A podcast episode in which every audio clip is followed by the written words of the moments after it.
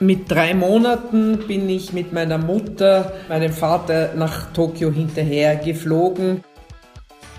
Der Libanon war politisch hochinteressant. München ist für Österreich ein ungeheuer wichtiger Posten. Ich glaube, in der zweiten Reihe will ich nicht stehen. Die Reisebotschaft. Ferngespräche um den Globus.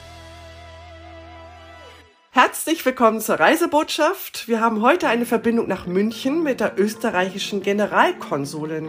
Guten Tag, Frau Dr. Eva Maria Ziegler. Grüß Gott, Frau Jentsch. Äh, ich freue mich, äh, dass ich mit Ihnen dieses Gespräch führen darf. Wir beginnen mal ganz von vorne. Sie sind ja in Innsbruck geboren. Ja. Und dann als Diplomatenkind aufgewachsen. In welchem Alter hat es Sie denn zum ersten Mal ins Ausland verschlagen? Mit drei Monaten bin ich mit meiner Mutter, meinem Vater nach Tokio hinterher geflogen. Das waren damals noch 24-Stunden-Flüge, die über Alaska und den Nordpol gegangen sind. Mit drei Monaten haben Sie das schon auf Mit drei Monaten, genau was, glaube ich, für meine Mutter noch die größere Anstrengung war als für mich. Und Ihr Vater war ähm, auch als Botschafter tätig in Tokio oder was hat er dort Nein, gemacht? Nein, da noch nicht. Da war er Stellvertreter des Botschafters. Meine Mutter war damals schwanger und äh, wollte auch noch äh, ihr Gesangsstudium, ihr Diplom in Wien machen. Und nachdem meine Großeltern damals in Tirol gelebt haben, bin ich in Innsbruck geboren, aber ohne dass ich Tiroler Blut in mir trage. War das damals auch schon, dass das dieser Vierjahresrhythmus war für Diplomaten? Es war ja drei bis vier Jahre. Also es war aber in Tokio waren, waren wir dann vier Jahre und dann drei Jahre in Wien und dann, als ich sieben war, kamen wir nach Prag äh, und zwar im Herbst 69, was kurz nach Ende des Prager Frühlings war, wo auch die Beziehungen zwischen Österreich und der Tschechoslowakei an einem Tiefpunkt waren und daher sogar auch die Botschaft in eine Gesandtschaft heruntergestuft wurde, einfach um unsere Missbilligung auszudrücken äh, gegenüber dem, was also da in der Tschechoslowakei politisch passiert war. Da war er auch Stellvertreter des dann nicht Botschafters, sondern Gesandten. Und äh, dann war es also so, dass als ich zehn war und eben ins Gymnasium wechseln sollte und ich hatte die erste Klasse Volksschule oder Grundschule, wie man bei Ihnen sagen würde, in Wien und war dann drei Jahre in der American International School in Prag und ähm, nachdem meine Eltern glaubten, nach Prag, nach Wien zurückzukommen, war ich dann ein Jahr in Graz bei meiner väterlichen Großmutter im Gymnasium. Und dann war es aber so, dass äh, meine Eltern nicht nach Wien zurückgekommen sind, sondern mein Vater als erster österreichischer Botschafter nach Malaysia gegangen ist und äh, ich dann natürlich wieder mitgekommen bin und dort war ich dann in einer englischen Schule und dann bin ich aber mit 14 wieder ein Jahr früher nach Wien zurück, da dann allerdings ein Jahr ins Internat einfach auch um den, den Übergang von der Unterstufe zur Oberstufe vielleicht zu meistern, ohne ein Jahr Schulzeit zu verlieren. Und das ist dann auch geglückt. Das heißt, Ihre Eltern sind in Malaysia geblieben und Sie sind schon mal vorweg genau, sozusagen ein Jahr wegen vor, der Schule. bin dann allerdings noch am Ende dieses Schuljahres nach Malaysia zurückgeflogen und dann zu Sommerende sind wir dann alle zu viert, also auch mein Bruder, äh, nach ja. Wien zurückgekommen. Das ist dann aber ein ganz schönes Hin und Her. Hatten Sie da irgendein Mitspracherecht? Nein, also mein, mein Gott, als Kind, man, man, man passt sich an. Was halt natürlich schon äh, schwierig ist, ist, dass man einfach keinen kontinuierlichen Freundeskreis aufbaut und, und schwierig wird es dann eigentlich wirklich, wenn man nach, oder war es für mich jedenfalls, als ich nach Wien zurückkam mit 14 und natürlich keine Freunde hatte, weil ich das letzte Mal mit sechs ein Jahr in der Volksschule war und, und mit 14 natürlich sich die Freundschaften in der Klasse schon, schon gebildet haben. Haben Sie jetzt so im Nachhinein das Gefühl, dass irgendwo Ihr Ihr Hauptkindort ist, wo, wo Sie sagen, da habe ich meine Kindheit verbracht? Gibt es da so ein Gefühl?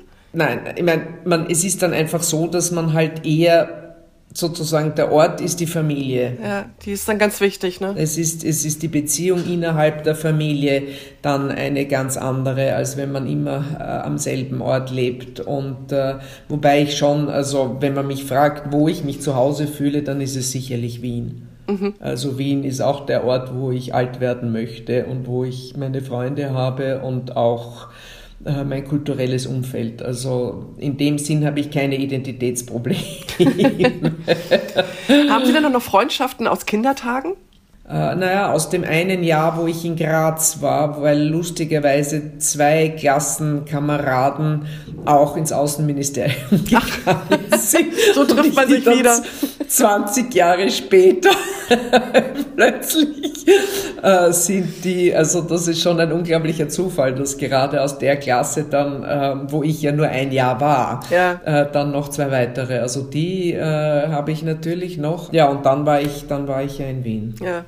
Und nach Malaysia sind Sie dann auch erstmal dann in Wien geblieben oder ging es dann ja. mit den Eltern nochmal irgendwo dann hin? Auch, äh, nein, da habe ich dann die Schule fertig gemacht, in Wien studiert und da sind dann meine Eltern noch sozusagen zu einer letzten Doppelrunde aufgebrochen, nämlich nach äh, zuerst in die Türkei und dann noch nach Luxemburg. Und da war ich dann, also Türkei, da war ich Studentin, weshalb mhm. ich ja so natürlich viel Urlaub hatte und, und daher oft unten war und dieses Land äh, kreuz und quer bis in den hintersten Osten äh, bereist habe und auch den, das südöstlichste Eck, äh, also die Türkei, kenne ich ziemlich gut. Und Sie sind dann in Wien geblieben und ähm, haben dann genau. aber erstmal eine ganz andere Richtung eingeschlagen. Na, ich habe Jus studiert und da parallel dazu auch Gesang. Also ich habe sechs Jahre lang parallel Jus und Gesang studiert und äh, wollte eigentlich ins Musikmanagement gehen. Das äh, habe ich mir gedacht, das wäre eigentlich, äh, da wäre ich äh, von meinen Qualifikationen gut aufgehoben gewesen und habe aber festgestellt, dass äh, das ein Geschäft ist, wo man eigentlich gerade auch als Frau an die Spitze nur sehr selten kommt. Also vielleicht in der zweiten oder dritten Reihe. Aber ich bin Löwe vom Sternzeichen und ich glaube, in der zweiten Reihe will ich nicht stehen. Und, und ich meine, das muss man natürlich schon sagen, dass im Bundesdienst oder auch halt im Staatsdienst die Besetzungsverfahren transparenter sind und wenn es mehrere gleich Qualifizierte gibt für einen Posten, muss die Frau genommen werden. Und außerdem habe ich äh, dann doch gedacht, dass ich also immer nur an einem Ort das möchte ich eigentlich auch nicht und habe mich dann drei Monate hingesetzt und für die Aufnahmsprüfung gelernt und mhm. das war's dann. Wobei mit einer äh, Gesangsausbildung hatten Sie ja auch eine Chance, viel rumzukommen. Ja, aber da habe ich nicht den unbedingten Willen gehabt. Ich meine, für, für jeden für jeden künstlerischen Beruf muss man das Gefühl haben, und wenn ich das jetzt nicht mache, dann sterbe ich. Ja, das ist das Einzige, was es gibt. Genau, und, und das hatte ich nicht. Äh, wobei, wenn ich mir jetzt anschaue, wie die armen Künstler äh, durch Corona geschlittert sind, dann denke ich mir, äh, Gott sei Dank habe ich es nicht gemacht. Da haben Sie sich dann ja ein etwas sichereres Brot erarbeitet. Genau, die Mischung aus sozusagen Abenteuer, weil alle vier Jahre was Neues, aber doch mit dem Sicherheitsnetz des konstanten Gehalts und auch, dass man eben, wenn man ins Ausland geht, ja auch ähm, dort dann auf Kollegen trifft. Also es ist ja nicht so, dass man dort dann ganz im luftleeren Raum ist, sondern man ist ja eingebettet in einen Kollegenkreis. Frau Generalkonsulin, ich würde gern zu den Schnellantworten kommen. Bitte. Welche Sprachen sprechen Sie? Deutsch natürlich, Englisch, Französisch und Italienisch äh, fließend, ein paar Brocken Türkisch und noch weniger Brocken Tschechisch. Welches ist Ihr Lieblingsort in Ihrem aktuellen Wohnort München? Der Viktualienmarkt. Wobei die Bayern eben auch Viktualien und nicht Viktualienmarkt sagen. Das war jetzt nicht ein Sprachfehler von mir, sondern im Bayerischen ist es wirklich ein scharfes F. Ach, das war mir nicht bewusst. Wieder was gelernt. Ja. Welches Andenken sollte man sich aus München mitbringen? Das Oktoberfest Herz, das klassische. Haben Sie ein lokales Lieblingsessen? Definitiv die Weißwurst, auch wenn es klischeehaft ist, aber ich esse Weißwurst wirklich gerne. Welches Land möchten Sie unbedingt noch mal kennenlernen, auch wenn Sie schon so viele kennen? Mir fehlt noch Israel zu der Trias der, der Länder des, der Wiege des Christentums. Also ich war ja Botschafterin im Libanon vier Jahre und habe Gott sei Dank 2010 noch ausgiebig Syrien bereist Also Israel würde ich schon einfach zur Komplettierung dieses Bildes der Christenheit gerne machen. Haben Sie ein Motto, das Ihnen in schwierigen Situationen hilft? Wer weiß, wozu es gut ist. Frau Ziegler, was ist Ihre Aufgabe als Generalkonsulin jetzt in München? München ist für Österreich ein ungeheuer wichtiger Posten und eigentlich eine der größten Vertretungsbehörden im Ausland. Ich habe 20 Mitarbeiterinnen und Mitarbeiter. Oh, wow. Wir haben zwischen 8 und 10.000 äh, Pässe und Personalausweise pro Jahr, die wir ausstellen und über 1000 Staatsbürgerschaftsnachweise für, für Neugeborene und äh, ich bin zuständig für Bayern und Baden-Württemberg und das ist auch die größte Auslandsösterreich Österreicher-Community der ganzen Welt. Wir haben schätzungsweise 100.000 Auslandsösterreicherinnen und Österreicher in Bayern und 50 in Baden-Württemberg. 50.000, also 150.000 zusammen. Das ist aber echt viel. Und, ja, ja, und Bayern ist auch äh, der größte Handelspartner Österreichs vor Italien, den USA, Schweiz und Baden-Württemberg. Äh, wobei sich für den Handel vornehmlich der Vertreter der Wirtschaftskammer Österreich ähm, kümmert, der auch ein Büro mit zwölf Mitarbeiterinnen und Mitarbeitern hat, aber natürlich spielt das auch herein in den Bereich der politischen Besuche. Also es beginnen jetzt wieder einfach die Besuche österreichischer Politikerinnen und Politiker nach Bayern und Baden-Württemberg, die dann teilweise von mir und teilweise vom Kollegen äh, von der Wirtschaftskammer Österreich äh, betreut werden oder meistens also im Zusammenwirken betreut werden. Da haben Sie ja wahrscheinlich fast mehr zu tun als die Botschaft in Berlin, oder? Nein, wir haben zwar wohl mehr Auslandsösterreicherinnen und Österreicher als Berlin, aber ich sehe sozusagen die Besuchslisten, wo dann oft drei, vier österreichische Politikerinnen und Politiker in einer Woche da sind. Da steckt dann schon sehr viel Arbeit ja. vorher und nachher dahinter. Wobei ja. also bei uns in München natürlich der jährliche Großevent die Münchner Sicherheitskonferenz ist, die also auch einiges an, an Vorbereitungszeit und äh, Organisationstalent erfordert. Ja. Hatten Sie auch das Gefühl, das ist ja auch ganz groß dann darüber gesprochen worden immer wieder, dass gerade bei dieser Münchner Sicherheitskonferenz doch wirklich der Männerüberschuss der alten weißen Männer so auffällig ist? Ich durfte nicht in den Sicherheitsbereich hinein. Also ich habe den Außenminister Schallenberg begleitet sozusagen bis 300 Meter vor dem Promenadenplatz und den Rest ist er dann äh, mit dem Dienstwagen und seiner kleinen Delegation weitergefahren. Also ich, ich kann dazu nichts sagen, weil ich, ich es nicht mit eigenen Augen gesehen habe.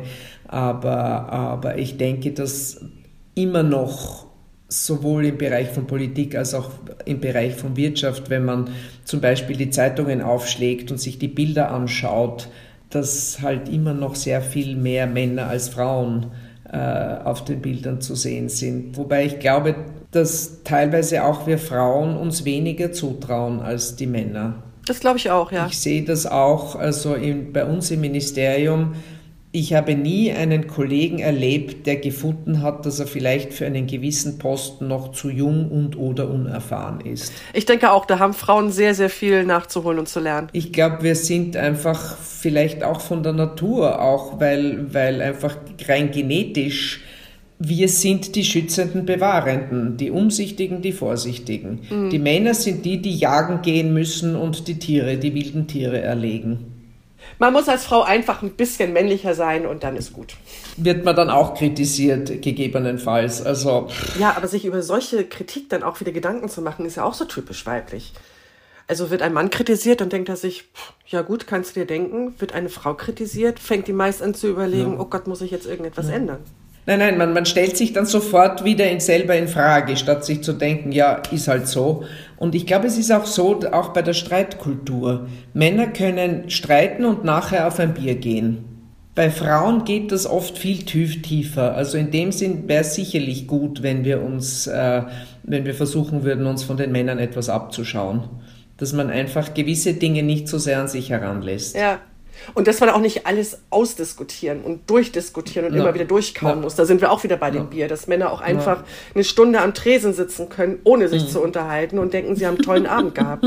Das finde ich ja auch äh, sehr beneidenswert, während bei Frauen ja, mindestens 20.000 Wörter über den Tisch hüpfen müssen, sonst war es kein lustiger Abend. Ja, Ah, wir schweifen ab. Ähm, ich wollte Sie noch so viel über München fragen. Kommen wir mal so ein bisschen wieder zur diplomatischen Arbeit zurück. Ähm, München, Wien ist jetzt ja nicht gerade weit auseinander. Macht das auch einen Unterschied in Ihrer Arbeit aus, im Gegensatz zu anderen Botschaften und Konsulaten, für die Sie bisher tätig waren? Natürlich. Erstens auch, weil es keine Sprachbarriere gibt. Das heißt, das ist dann auch vielleicht für Politikerinnen und Politiker, die sich in Fremdsprachen nicht so wohl fühlen, ähm, ist, das, ist es daher ein, ein, sagen wir vielleicht, einfacheres Ziel als beispielsweise Mailand, wo ich ja auch als Generalkonsulin war, was also zum Beispiel auch, wenn ich Mailand mit München vergleiche, in Mailand hatten wir viel Arbeit mit Haftfällen und Todesfällen. Einfach auch aufgrund der Sprachbarriere.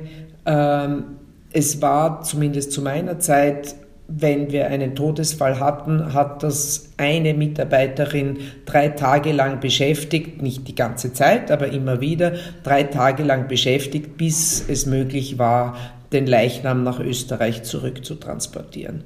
Während hier geschieht das automatisch, also da ist, bekommen wir dann eine Mitteilung, aber das läuft dann automatisch eigentlich zwischen den deutschen und österreichischen Behörden und, und den, den Hinterbliebenen. Also da ist eigentlich für uns kein, kein Handlungsbedarf. Also das, das ist um einiges leichter, auch bei den Haftfällen. In Mailand war es so, dass wir im Durchschnitt immer zwischen, also jetzt nur für die sechs nördlichen Regionen Italiens, zwischen sieben und elf Haftfälle zu jedem Zeitpunkt hatten. Mhm. Die meisten aufgrund von Drogendelikten. Äh, und da habe ich schon geschaut, dass alle drei bis fünf Monate diese von mir oder einer meiner Mitarbeiterinnen besucht wurden im, im, im Gefängnis, einfach auch um zu schauen, ob sie eine regelkonforme Behandlung erfahren und einfach auch zu schauen, ob es Sprachprobleme gibt. Und wenn man dann bedenkt, das war ja auch die Europäische Union, aber sie haben ja auch noch an ganz anderen Plätzen gearbeitet. Also 2008 bis 2012 waren Sie im Libanon? Der Libanon war spannend, einfach aufgrund einerseits der Komposition des Landes mit 17 anerkannten Religionsgemeinschaften, mit dem gefrorenen Konflikt mit Israel und auch mit Syrien, das zwar offiziell äh, bei der Tür hinausgegangen ist nach dem Mord an Hariri, aber dann übers Fenster wieder doch hineingekommen ist und auch in Form der Hisbollah eine, eine Stellvertretung im Land hatte und immer noch hat. Dort waren weniger Besuche, wobei ich noch kurz vor meiner Abreise die Ehre hatte, den damaligen Bundespräsidenten Fischer zu einem offiziellen Besuch im Libanon zu haben, weil wir, und das war auch sehr spannend, weil ich das, das auch noch erlebt habe, dass also ein österreichisches Kontingent ähm, bei, bei Unifil ähm, begonnen hat. Und äh, der Herr Bundespräsident ist eben gekommen, um die Truppen zu besuchen und einen offiziellen Besuch zu machen. Und äh, das heißt, auch das war für mich unglaublich interessant und auch äh, bereichernd, also dass Österreich da dann truppenstellendes Land war äh, und immer noch ist mit gut 100 Soldatinnen und Soldaten, die, die im Libanon Friedensdienst verrichten. Also ja, eben ein unglaublich spannendes Land, auch aufgrund des Nebeneinanderlebens von äh, verschiedensten christlichen Konfessionen, Sunniten, Schiiten, Drusen, unglaublich interessant äh, und, und habe ich einfach als, als, als sehr bereichernd empfunden, was für ein, ein Schmelztiegel äh, dieses Land ist. Und es ist äh, in dieser Weltgegend äh, mit Ausnahme von Israel natürlich die einzige Demokratie. Äh, und, und das, das auch wirklich Spannende finde ich, ist, wie diese ganze, dieser ganze arabische Frühling ausgebrochen ist. Die zwei Länder im nahen Mittleren Osten, wo alle gesagt haben, sie sind im Grund die instabilsten, sind die einzigen zwei, die noch äh, stehen, so wie sie waren, nämlich Libanon und Jordanien. Ja. Äh, und und äh, also der Libanon war politisch hochinteressant, menschlich sehr bereichernd und auch dort hatte ich schwierige Konsularfälle oft im Zusammenhang mit Kindesvätern, die ihre Kinder entweder in den Libanon also nach unserer Lesart entführt haben, nicht mhm. nach dortiger Rechtslage mhm. oder dann auch einfach Frauen, die Ausreise, äh, also, also ein Ausreise, haben ein Ausreiseverbot über die Frauen und die Kinder verhängen lassen, was also dann wirklich zu sehr schwierigen Situationen geführt hat. Das war schon ähm, auch emotional nicht immer ja. ganz einfach. Wie, wie nimmt man da den Kontakt und eine Kommunikation auf, wenn man halt genau weiß, dass der gegenüberliegende Part von der Denke her halt auf einem ganz anderen Weg ist als man selber? Gut, man kann, also wir hatten und haben immer noch einen hervorragenden Vertrauensanwalt, der also erstens natürlich also Libanese ist und daher die Sprache spricht und dann auch die Mentalität kennt. Ich meine, man kann bei gewissen Dingen, also wenn, wenn der Ehemann nach libanesischem Recht da ein Ausreiseverbot verhängt hat, kann man ja nur an seinen guten Willen appellieren. Anders funktioniert das ja nicht. Vor allem ist ja das Problem, dass der Libanon nicht einmal die Franzosen haben, aus welchen Gründen immer, eine zivile Familiengesetzgebung eingeführt. Also der Libanon ist schon ein faszinierendes Land. Was sind denn jetzt Ihre Projekte in München, die Sie jetzt in Zukunft geplant haben? Na, in München Einerseits bei, bei dieser Menge ist manchmal die Menge das Programm, muss, ich, muss ich sagen. Also ich habe ein paar kleinere Kulturprojekte, eine Autorenlesung, dann Kurzfilmlesung und äh, ein paar geplante Besuche. Ich muss einfach auch schauen, dass also ich habe natürlich, hatte und habe ich Kontakte zu den Auslandsösterreicher Vereinigungen, die äh, ein ganz wichtiger Multiplikator äh, für, für uns sind im Ausland und die also eine sehr wertvolle Arbeit leisten. Ich habe natürlich die wesentlichen Politikerinnen und Politiker besucht, habe den Kardinal Marx besucht, habe auch die Präsidentin der israelitischen Kultusgemeinde Charlotte Knobloch besucht. Also ich versuche äh, da also auf möglichst breiter Ebene äh, Entscheidungsträgerinnen und Entscheidungsträger äh, kennenzulernen und zu besuchen. Und außerdem habe ich jetzt noch äh, wieder einen Besuch in Stuttgart vor, wo ich also die Präsidentin des Landtags kennenlerne. Wenn man in München sitzt, kann man in München mehr machen als in Stuttgart. Aber doch der Versuch, auf so vielen Ebenen und Feldern wie möglich äh, zu zeigen, dass Österreich da ist. Frau Generalkonsulin, ich danke Ihnen vielmals für das Gespräch. Das war wirklich äh, ein bunter Strauß voller Themen. Ich habe es sehr genossen, Ihnen zuzuhören. Vielen, vielen Dank für die Einblicke in Ihr Leben und Ihre Arbeit. Danke vielmals. Es war auch mir eine große Freude. Man hat dann so eine Stunde, wo man einfach vor seinem geistigen Auge Videos abläufen lässt und äh, sich überlegt, wo komme ich her, wo gehe ich hin. Ich danke Ihnen auch für diese Möglichkeit und wir bleiben in Kontakt. Sehr gerne. Alles Gute erstmal. Tschüss.